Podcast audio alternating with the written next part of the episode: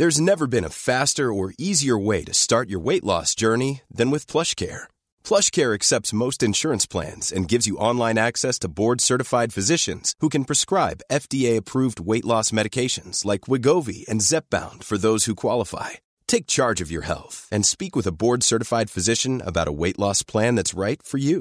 Get started today at plushcare.com slash weight loss. That's plushcare.com slash weight loss.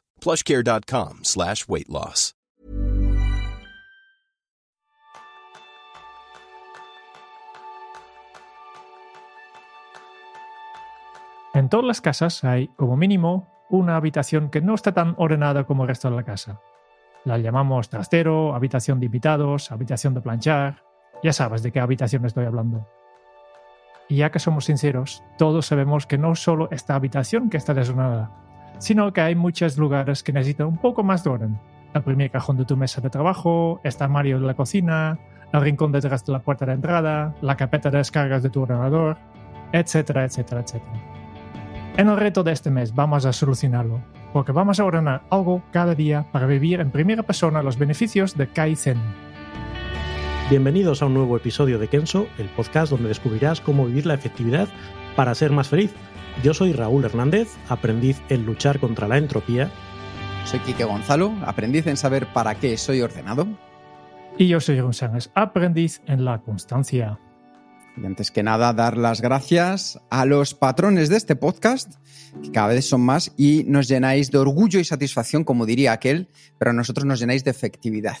O sea que en este caso queremos darte las gracias a ti en concreto, Georgina Romero Soriano, por estar ahí a nuestro lado. Y si tú también, que llevas mucho tiempo escuchándonos, que te va rondando la idea por la cabeza, de verdad dices, ya voy a echar una mano a estos chicos que se lo merecen, se lo han ganado, apúntate, un miembro más de Kenso Círculo para recibir muchos beneficios.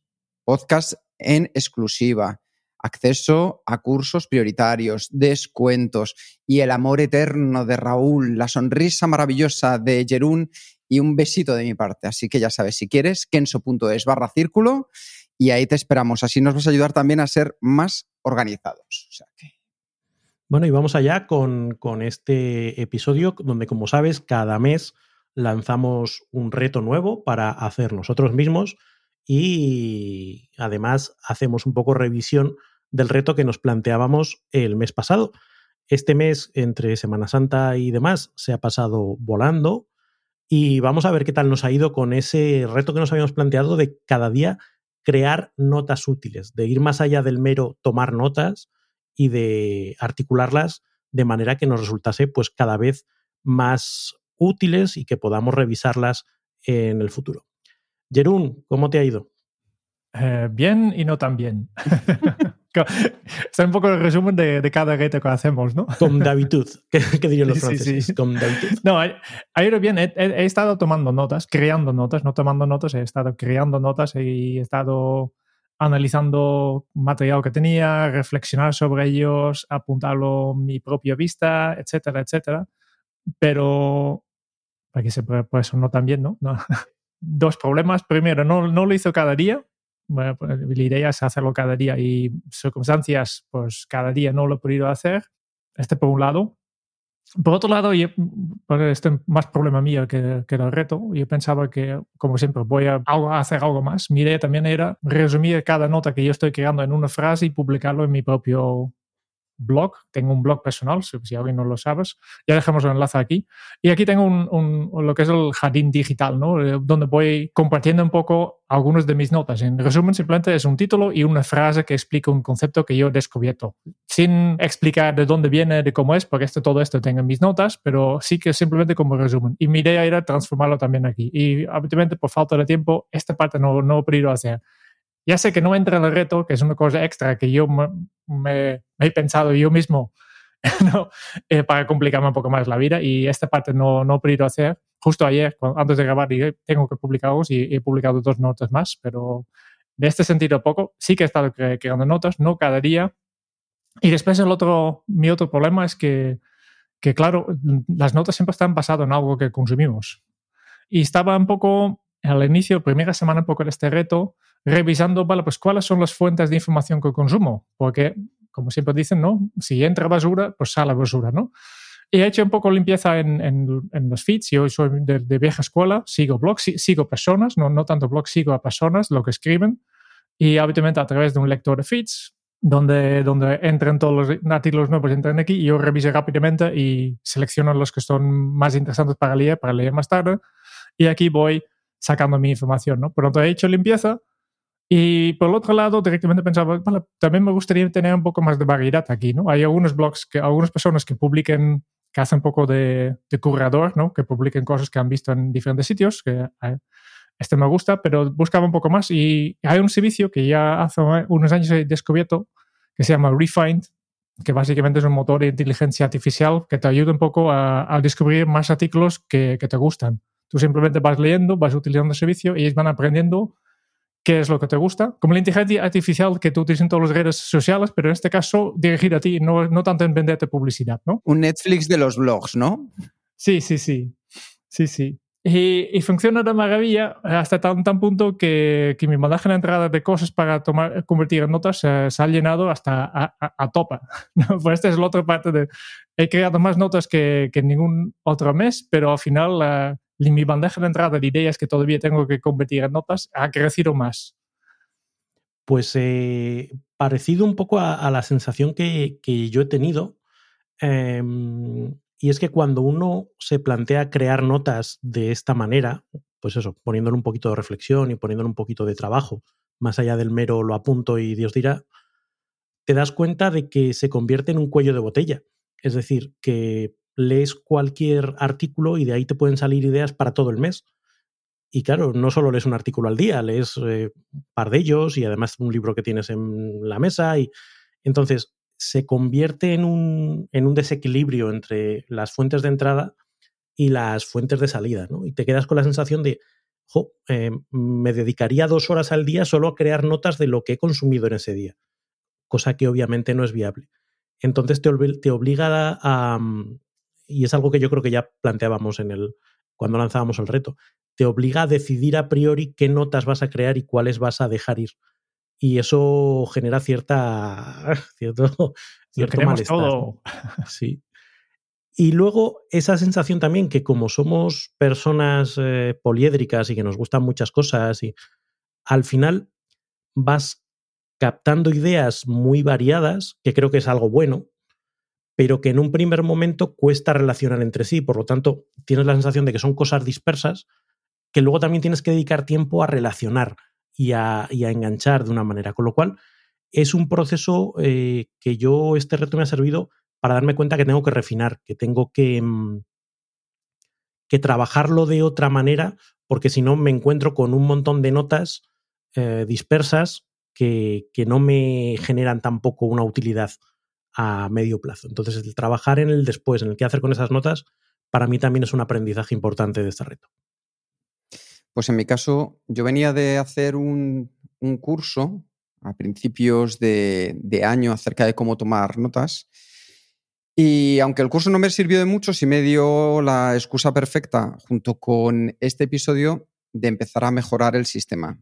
Lamentablemente, he sido de esas personas que tenía Dropbox, Evernote, notas del, del, móvil, notas del ordenador, como 6, 7, 8 aplicaciones en las cuales iba, por un lado, almacenando. Y como Jerún, también muchos lugares desde donde me llegaba información, desde, que normalmente es la que quieres tomar notas, eh, blogs principalmente. Así que lo primero que hice fue montar el sistema y después de probar muchas aplicaciones, que llevaba con algunas ya un tiempo y con otras un poquito menos, pero he probado desde AppNote, Notion, he estado probando Bier, las propias notas del, ordenador. Al final me he quedado con Bier como único elemento esencial, dejando fuera todo el resto, incluido Evernote, para tener un sistema centralizado. Y ahí lo que sí que he hecho, y yo creo que me ha venido fenomenal, ha sido definir las líneas maestras. He volcado toda la información, la he exportado de las otras herramientas a esta en concreto y me queda hacer todavía una cura. Pero tengo que decir que la limpieza me ha servido muy mucho para tener unas notas valiosas. Es más, me he dado cuenta de un tema que ya venía utilizando, como ha comentado Jerún, yo también he utilizado Refined, porque me permitía aglutinar en un lugar pues como decíamos antes, un poco el Netflix de los blogs, que es Refined, que te permite aglutinar toda esa información que tú vas buscando y que es de calidad, del estilo que a ti te gusta, en un lugar. Oye, ojo, que también hay que decir esto, pequeño spoiler, que te puede llevar hacia un pensamiento único. ¿Entended?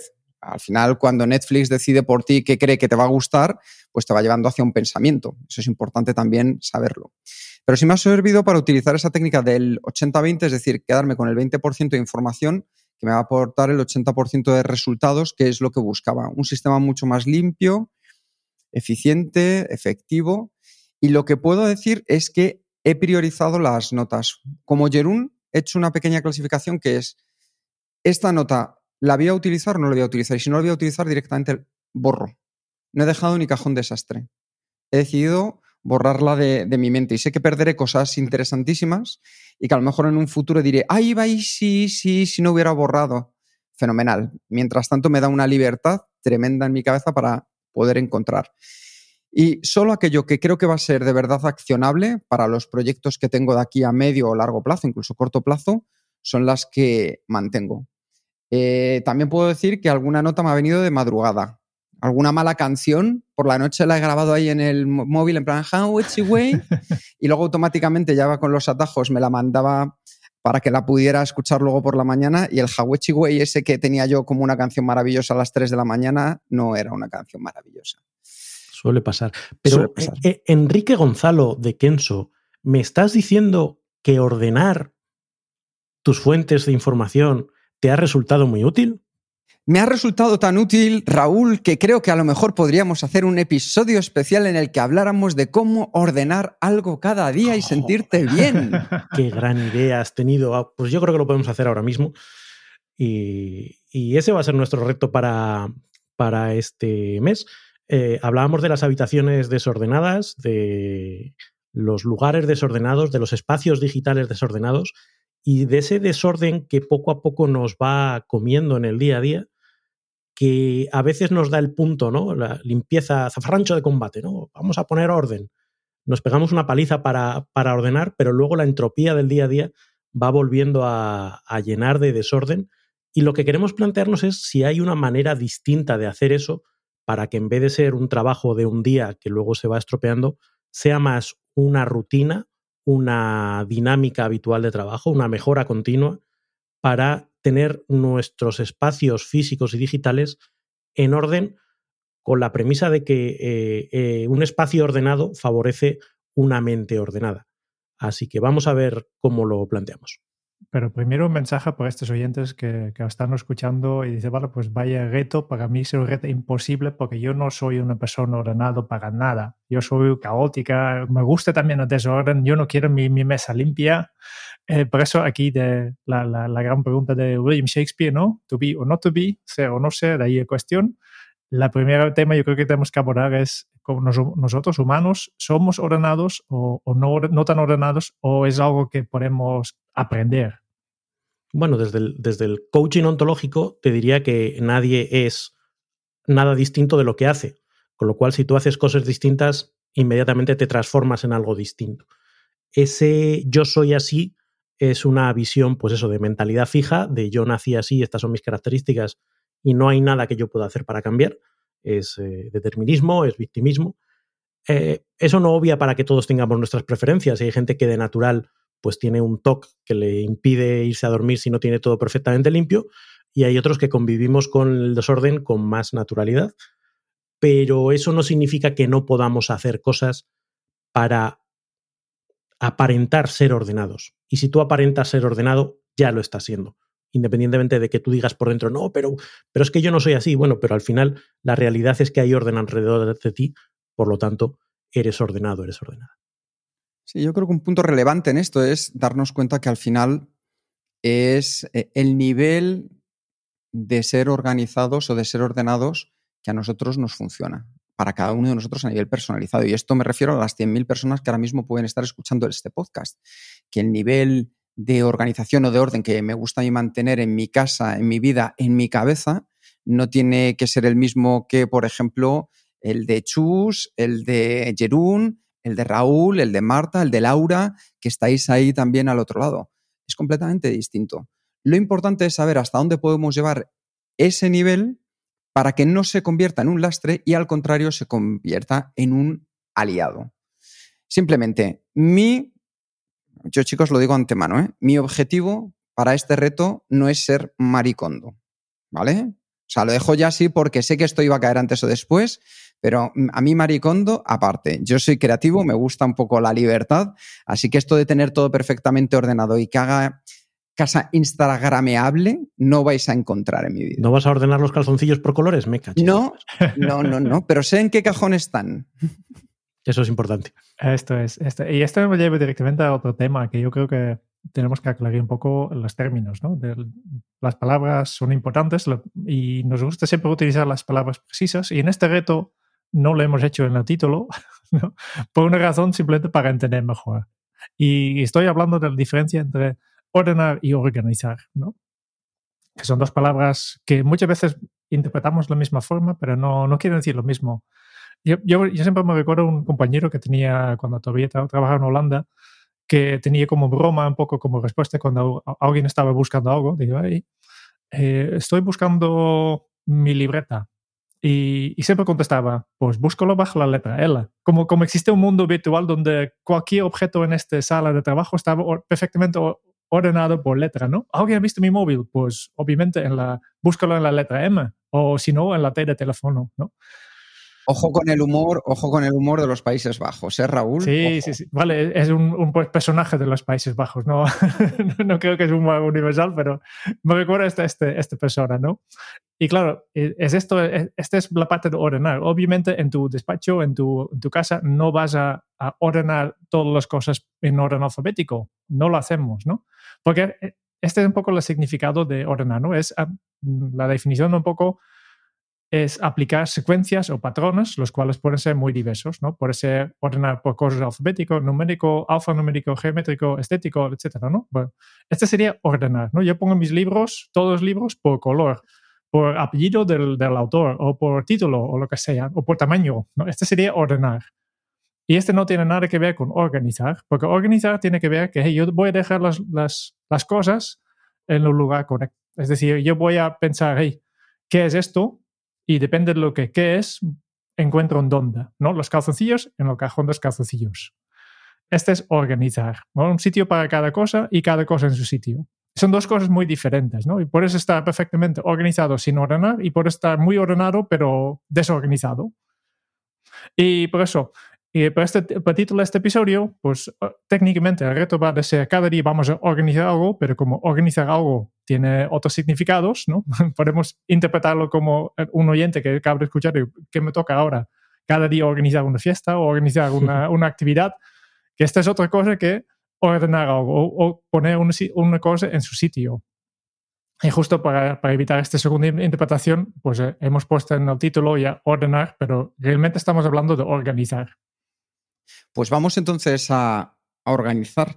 Y yo creo que mm, hay que compartir un plan de acción. Es decir, ya sabéis que a nosotros nos gusta compartir con vosotros esos puntos que nosotros vamos a poner en marcha o que nos pueden ser de utilidad. Y por eso pensamos que también, si lo compartimos contigo, que nos estás escuchando, te puedes unir a este reto con algo ya avanzado, algo que, te ayude. Y a mí me gusta mucho una frase que se le atribuye a Albert Einstein. Esto es lo de siempre. Por cierto, he encontrado una web que te dice de quién son las frases y te desmiente autorías y demás, que esto ya lo compartiré luego, es maravilloso. Que decía que si un escritorio desordenado es un signo de una mente desordenada, ¿de qué entonces es un signo un escritorio vacío? Así que, chicos, ¿cómo está vuestro escritorio? Eh, uf. Adiós. Dios bendiga a las webcams que solo enfocan hacia atrás. si enfocasen hacia abajo. O sea, he de decir que hoy, hoy no hay restos de, comida ni nada. Hoy está solo material de escritorio. Variado, eh, no, no de forma eh, ortogonal. En fin, están las cosas amontonadas de aquella manera. Pero bueno, no hay, no hay bocadillos, no hay nada. Pues yo creo que antes de entrar en el plan de acción, independientemente si tu mesa está muy llena o menos llena, lo importante es que sepas dónde están las cosas y eso es la organización. Sí que vamos a desmontar o aportar una serie de puntos de vista que yo creo que es importante tenerlos en cuenta antes de comenzar con todo ello. Y uno es el que no es más limpio el que más limpia, sino el que menos ensucia. Ya veis que como siempre yo tiro a lo mío de menos es mejor. Así que si somos conscientes de cómo vamos yendo en nuestro día a día, cómo vamos dejando, tirando, almacenando las cosas, si al final actuamos con un poco de orden a la hora de poner esas cosas en acción, va a haber una menor necesidad de ordenar después.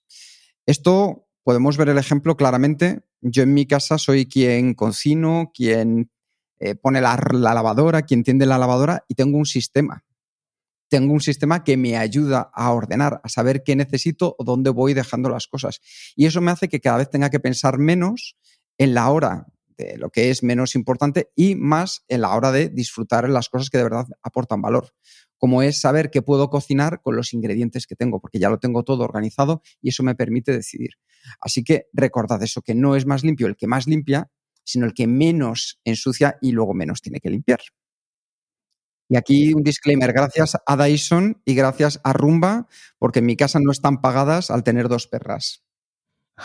es que, claro. Si queréis patrocinar eso, este eso de quien menos, de quien menos ensucia se lo tienes que enseñar a las perras también para que, para que no vayan soltando pelo. Lo intento, Raúl, pero no, es que no, ¿eh? No, no, no entran por ahí, no entran por ahí.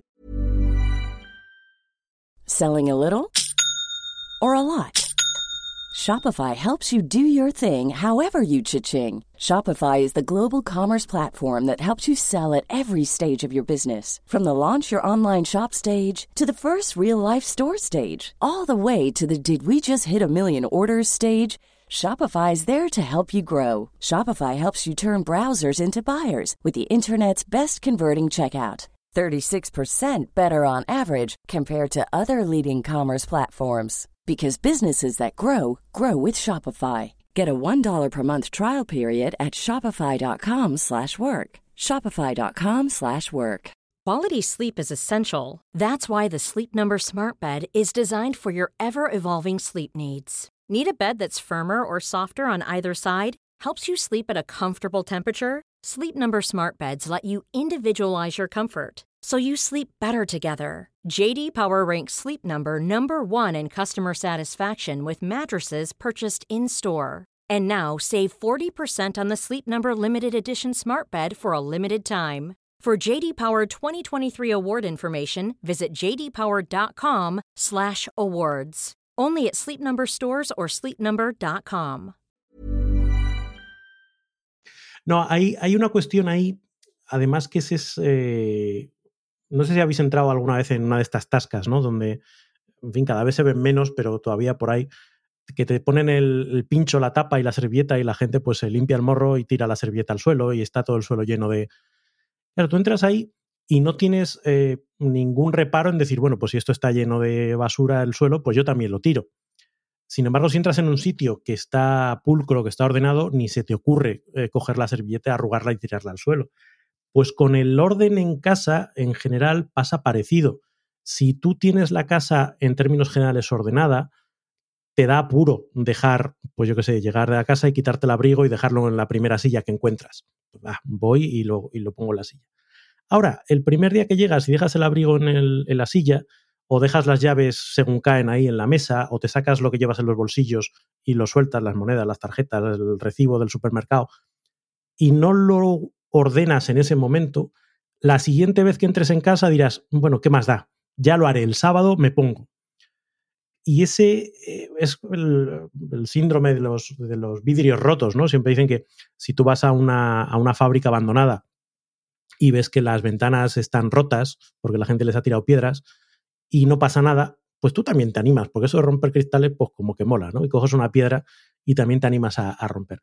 Sin embargo, si eh, alguien tira una piedra y se rompe el cristal y al día siguiente ese cristal está reparado, no se genera esa dinámica de que aquí da todo lo mismo, de que da igual. Pues con el orden yo creo que nos pasa parecido y si conseguimos aplicar esa mentalidad de que no es más ordenado el que más ordena, sino el que menos desordena de inicio, podemos encontrarnos con menos necesidad de hacer esos zafarranchos de combate para, para poner orden una vez a la semana, una vez al mes, cuando ya el desorden nos supera. Y aquí volvemos al, cada cosa en su sitio, un sitio para cada cosa. ¿no? A veces el desorden sale cuando hay, hay cosas que no sabes cuál es su sitio. Y vale, pues aquí eh, me ha llegado un paquete, un, cosa que he comprado y no, no tengo sitio para dejarlo habitualmente, pues lo dejo encima de la mesa, ¿no? simplemente porque en este momento no sé dónde va.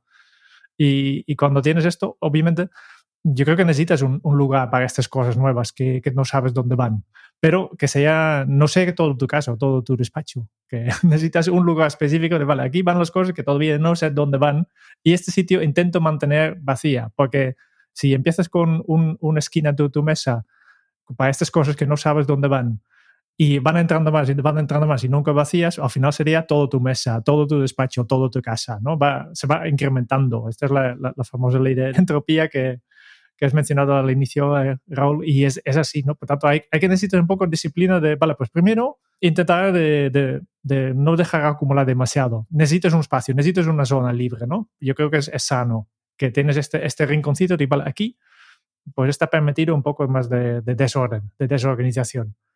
Pero después también directamente pensar a largo plazo, vale, pues este artículo que no sabía dónde colocar, cuando estás colocando, pensar, a partir de ahora, este tipo de productos, este tipo de cosas siempre van aquí. Definir realmente su sitio, pues entonces ya no tienes este pregunta en el futuro.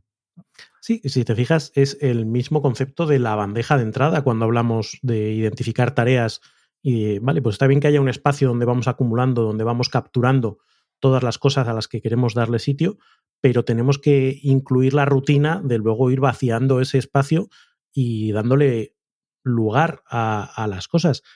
Y en ese dar lugar, igual que hacemos con las tareas, sucede lo mismo con las cosas, con los, con los elementos físicos. Igual que decimos que es poco efectivo hacer lo que no merece la pena hacerse, pues es poco efectivo ordenar lo que no merece la pena ser ordenado.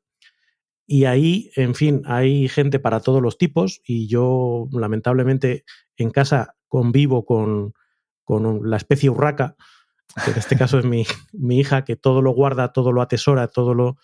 Eh, pues ha llegado a acumular decenas de botellas de plástico porque esto me va a servir para hacer una manualidad en el futuro y no sé qué. Y digo, hija, ya, pero no, porque es que me, me cuesta mucho desprenderme de las cosas. Entonces, por mucho que ordenes eh, el rincón de las botellas de plástico, estás ocupando un espacio en, en algo que en sí mismo no merece la pena eh, mantener, ¿no?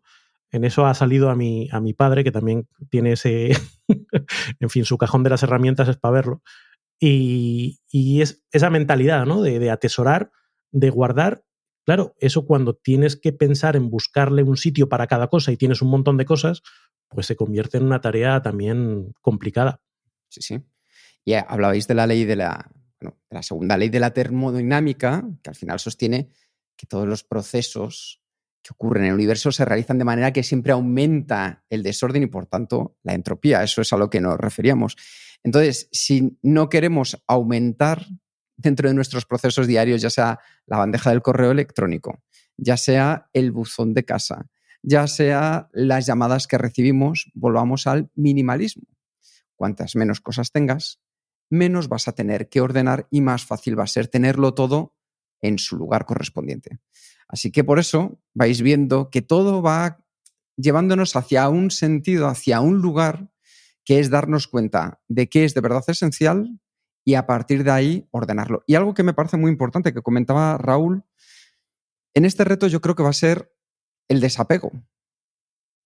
Es decir, para ordenar con el cariño eh, va a ser muy importante desapegarnos de determinadas cosas que han estado con nosotros durante mucho tiempo, que nos han acompañado, pero que a lo mejor su viaje también ya ha terminado con nosotros y es momento de que pasen a otras personas.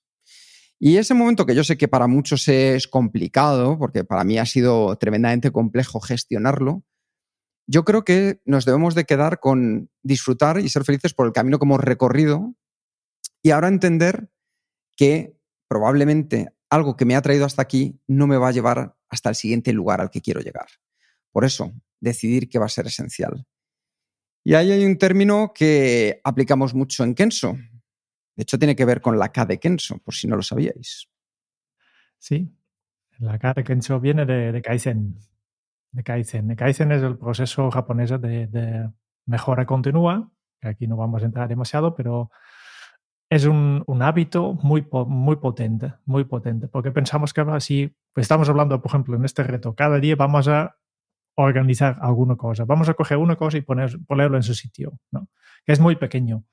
Y a primera vista parece que este no va a tener efecto, pero al final los grandes cambios, la única manera de conseguirlo es paso a paso. Y tenemos a, subestimar mucho de cómo se suman estas pequeñas mejoras, porque no es que suman, de hecho multiplican, ¿no?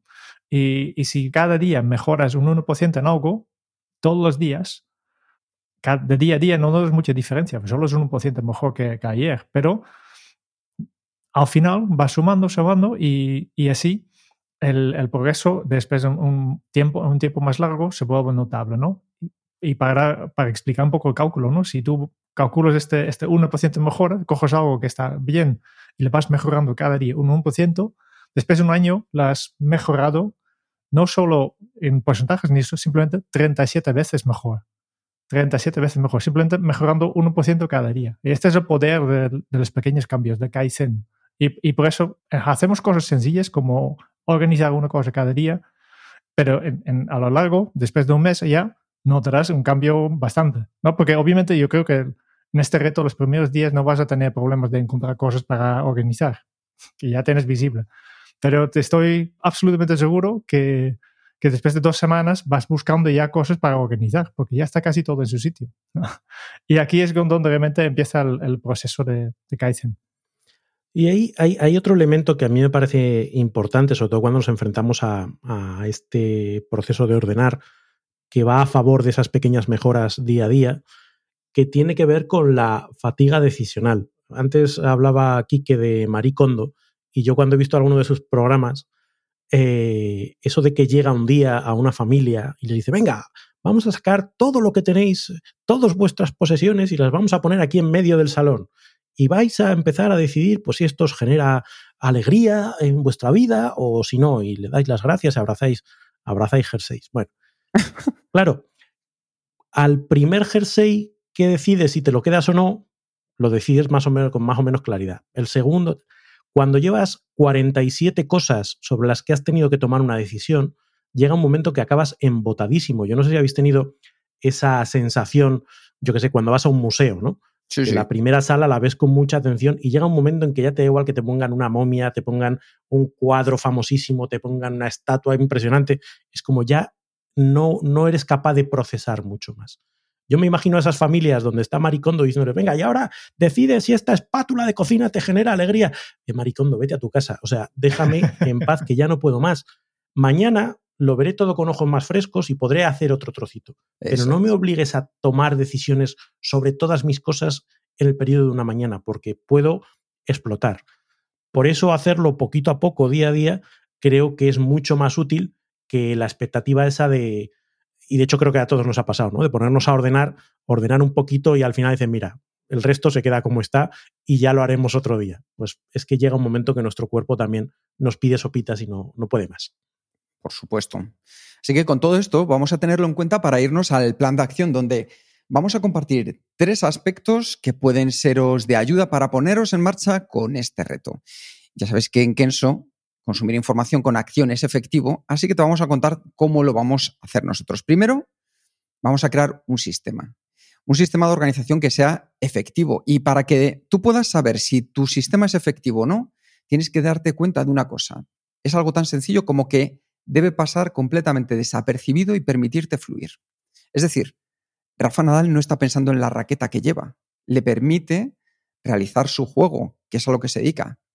Ferran Adrià, con los utensilios de cocina, no va pensando ahora mismo me está fallando la espátula porque tendría que coger para colocar esta flor. No, le permite fluir. O Dolores Redondo, cuando se sienta a escribir, no espera que le falle su ordenador es algo que le permite, junto con su programa, dedicarse y fluir en la escritura.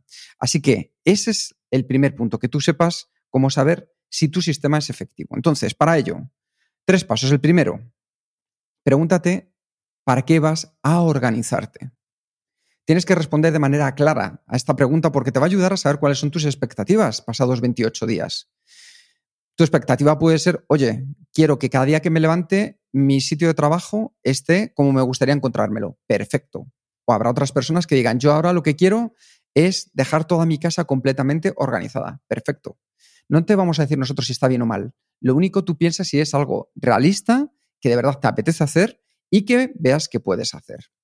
Con todo ello, una vez que des el pistoletazo de salida, mi primera recomendación, que esto es liberador al máximo, es que hagas un vaciado de tu espacio.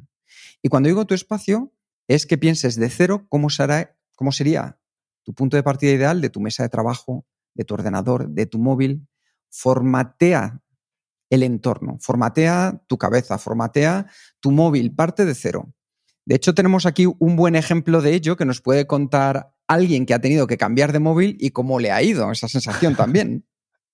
Sí, sí, sí. Vale, la idea no era vaciarlo de todo, pero como como no sabía qué pasaba con mi móvil antiguo, pues eh, había ya desinstalado todas las aplicaciones para ver cuál es la aplicación, la, aplicación que hace fallar a mi móvil. Y entonces, ahora que tengo mi nuevo, pues he ido incorporando poco a poco las aplicaciones, pero no los 2000 que tenía antes.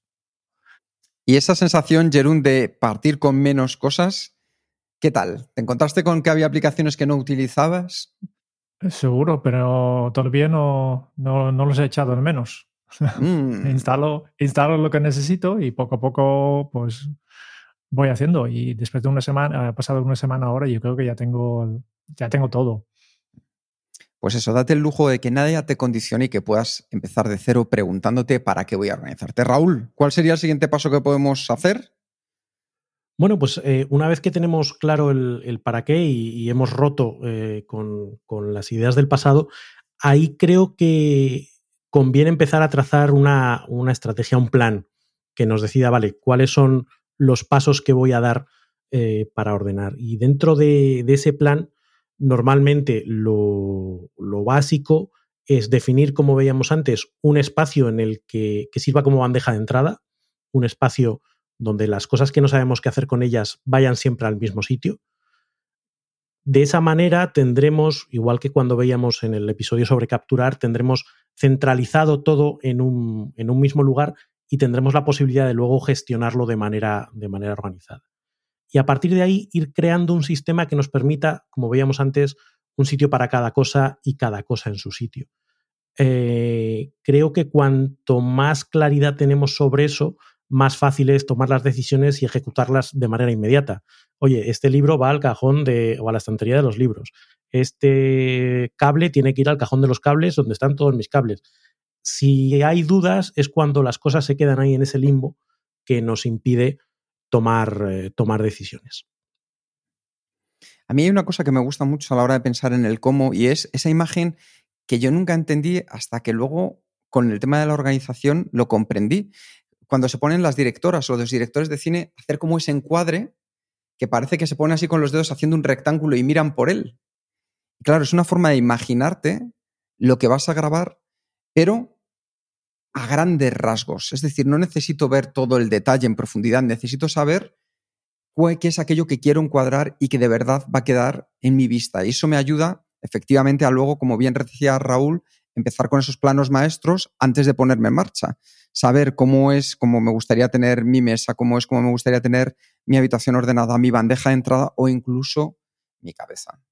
Y con esto ya vamos al tercer paso. Hemos visto el para qué, hemos visto cómo nos vamos a organizar. Jerón, ¿qué podemos hacer para mantener la organización una vez que la hayamos conseguido? Porque no es solo llegar a ella, sino luego también mantenerla. Mantenerlo. Vale, eh, uno de los claves, ya hemos mencionado dos veces, es este punto de, captura, el, la bandeja de entrada, ¿no? De, cuando tengo una cosa que no sé que, hay que hacerlo, lo, dejo en este lugar, que lo mantengo también lo vacío frecuentemente. También pensando un poco en cómo y cuándo vas a utilizar este objeto, este, este artículo, ¿no? Si es una cosa que necesites mucho, como por ejemplo mi bolígrafo, pues obviamente no lo pongo aquí en la estantería que está aquí dos metros, lo, quiero tener a mano, lo quiero tener aquí mismo, ¿no? Y, por otro lado, hay cosas que no necesito cada día, como que tengo aquí, pues los cables, los cables el, de los cargadores de, dispositivos que no utilizo cada día, pues lo tengo en, una caja en la, estantería, aquí a dos metros. Y después hay otras cosas que tengo abajo o arriba en, la guarilla que lo voy a necesitar una vez al año. Por tanto, no, no, no ni tiene que estar en mi, disponible directamente. Simplemente, si me cuesta cinco minutos para cogerlo, no pasa nada. ¿no? Pues está aquí. Pensando un poco pues esto en, en con qué frecuencia necesito este, estas cosas. Y obviamente siempre eh, cuando yo cojo una cosa, utilizo, después de utilizarlo, lo, lo devuelvo a su lugar, que no lo dejo aquí acumulado. Este, yo creo que tiene mucho que ver, aquí que antes has mencionado que cocinas, yo creo que es una de las grandes diferencias entre una, un cocinero profesional y, y un, un, cocinero más casero, ¿no? Que hay de estas personas que, que van, entran a la cocina para preparar un plato y después está toda la cocina pues hecho un desastre, ¿no? Porque han sacado mil cosas y que están aquí todavía visibles, ¿no?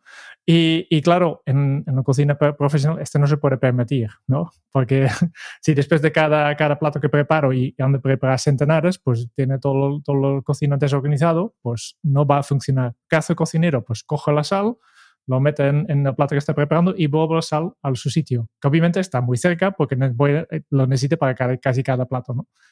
Y, y, nosotros también tenemos que aprender a, a, trabajar de esta forma, ¿no? Yo cojo una cosa, lo utilizo y lo vuelvo a su sitio. En lugar de ir acumulando todo lo que, durante todo mi, mi jornada laboral, acumulando todas las cosas y, y, hacer una sesión más grande al final, simplemente no, no. Lo cojo, utilizo y lo devuelvo. Y las cosas que más utilizo, como ya he dicho antes, que tengo más cerca, por tanto, no, no me va a costar devolverlo, porque está aquí mismo. Y así no, no pierdo tiempo tampoco en, en ordenar las cosas. Y como último, eh, este ya hemos hablado en episodio 193, ¿no? Al final del día, al final de la jornada, que, que ha sido un reto hace dos meses, me parece, ¿no? De echar el cierre, simplemente deja todo limpio. Este sí, igual que el cocinero, aunque que mientras estás cocinando siempre vuelves cosas a su sitio, al final del, del, del, turno, pues toca hacer una limpieza un poco más profundo, porque sí que hay cosas que se han ensuciado, sí que hay cosas que ha utilizado que ya no puedo volver, pues esto a nuestra jornada también, al final de la jornada, limpia espacio de trabajo físico, emocional, digital, ¿no? A tu, a tu día, simplemente para dejarlo preparado para la siguiente jornada. Y a veces, como escribía yo en, creo que en LinkedIn lo puse, a veces el, Raúl de por la tarde está cansado, no le apetece dedicarse a limpiar y dice, mira, que le den morcilla. Pero el Raúl de por la mañana agradece mucho encontrarse con un panorama limpio, ordenado, eh, con el que empezar de cero y empezar con, con, energía. Y dado que el Raúl de por la tarde y el Raúl de por la mañana son la misma persona, pues más les vale ponerse de acuerdo porque eso de que el de por la tarde vaya dejando el regalito para el de por la mañana no es en absoluto útil ni eficaz para, para ser más efectivo ni para ser más feliz. Con lo cual, a veces a ese Raúl de por la tarde hay que decirle, venga, un esfuercito más, eh, que lo agradecemos todos. Desde luego que sí, porque además, ya veis, podemos decidir organizar cosas muy pequeñas, desde nuestro monedero hasta cosas muy grandes como nuestra propia vida. Lo importante es hacerlo con un sentido y eso es lo que esperamos, que en este reto tú decidas qué vas a organizar y lo importante, que lo disfrutes, que veas todos los beneficios y como estábamos comentando justo, el apalancar hábitos, que eso es ser efectivo. Echar el cierre de una manera efectiva, habiendo limpiado tu espacio de trabajo, te va a ayudar a comenzar al día siguiente de una manera mucho mejor. Así que ya sabes, nosotros te retamos y nos encantará escucharte cuando nos mandes tus audios o cuando te leamos porque nos has mandado tus comentarios en este podcast o si nos escribes a info.kenso.es lo que tú quieras. Para nosotros será un placer echar una mano, estar ahí presentes y ver cómo nos va funcionando. Y dentro de un mes volveremos a ver cuáles son los resultados. ¿Algo más por vuestra parte, chicos? ¿O nos organizamos ya? En cuanto terminemos esto, voy a ponerme a ordenar el, el escritorio que me ha entrado un sentimiento de culpabilidad terrible. Yo voy a ordenar todo lo que no se ve, todo lo que está en la parte de atrás. Muchas gracias por escuchar el podcast de Kenso. Si te ha gustado, te agradeceríamos que te suscribas al podcast, lo compartas en tus redes sociales o dejes tu reseña de 5 estrellas para ayudarnos a llegar a más oyentes.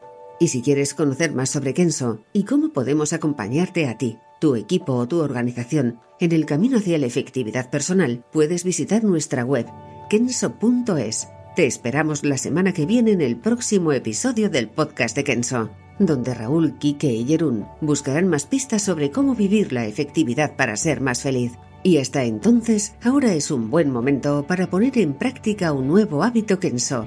un sitio para cada cosa y cada cosa en su sitio. Nos escuchamos pronto. Chao. Hasta la próxima.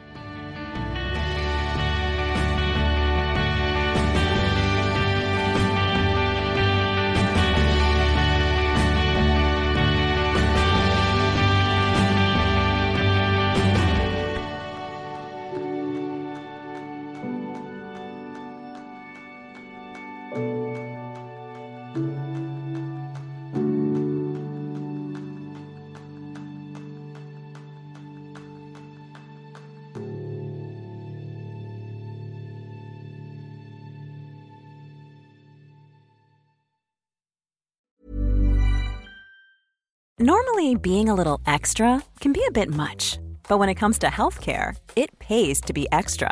And United Healthcare makes it easy with Health Protector Guard fixed indemnity insurance plans. Underwritten by Golden Rule Insurance Company, they supplement your primary plan, helping you manage out of pocket costs without the usual requirements and restrictions like deductibles and enrollment periods. So when it comes to covering your medical bills, you can feel good about being a little extra. Visit uh1.com to find the Health Protector Guard plan for you.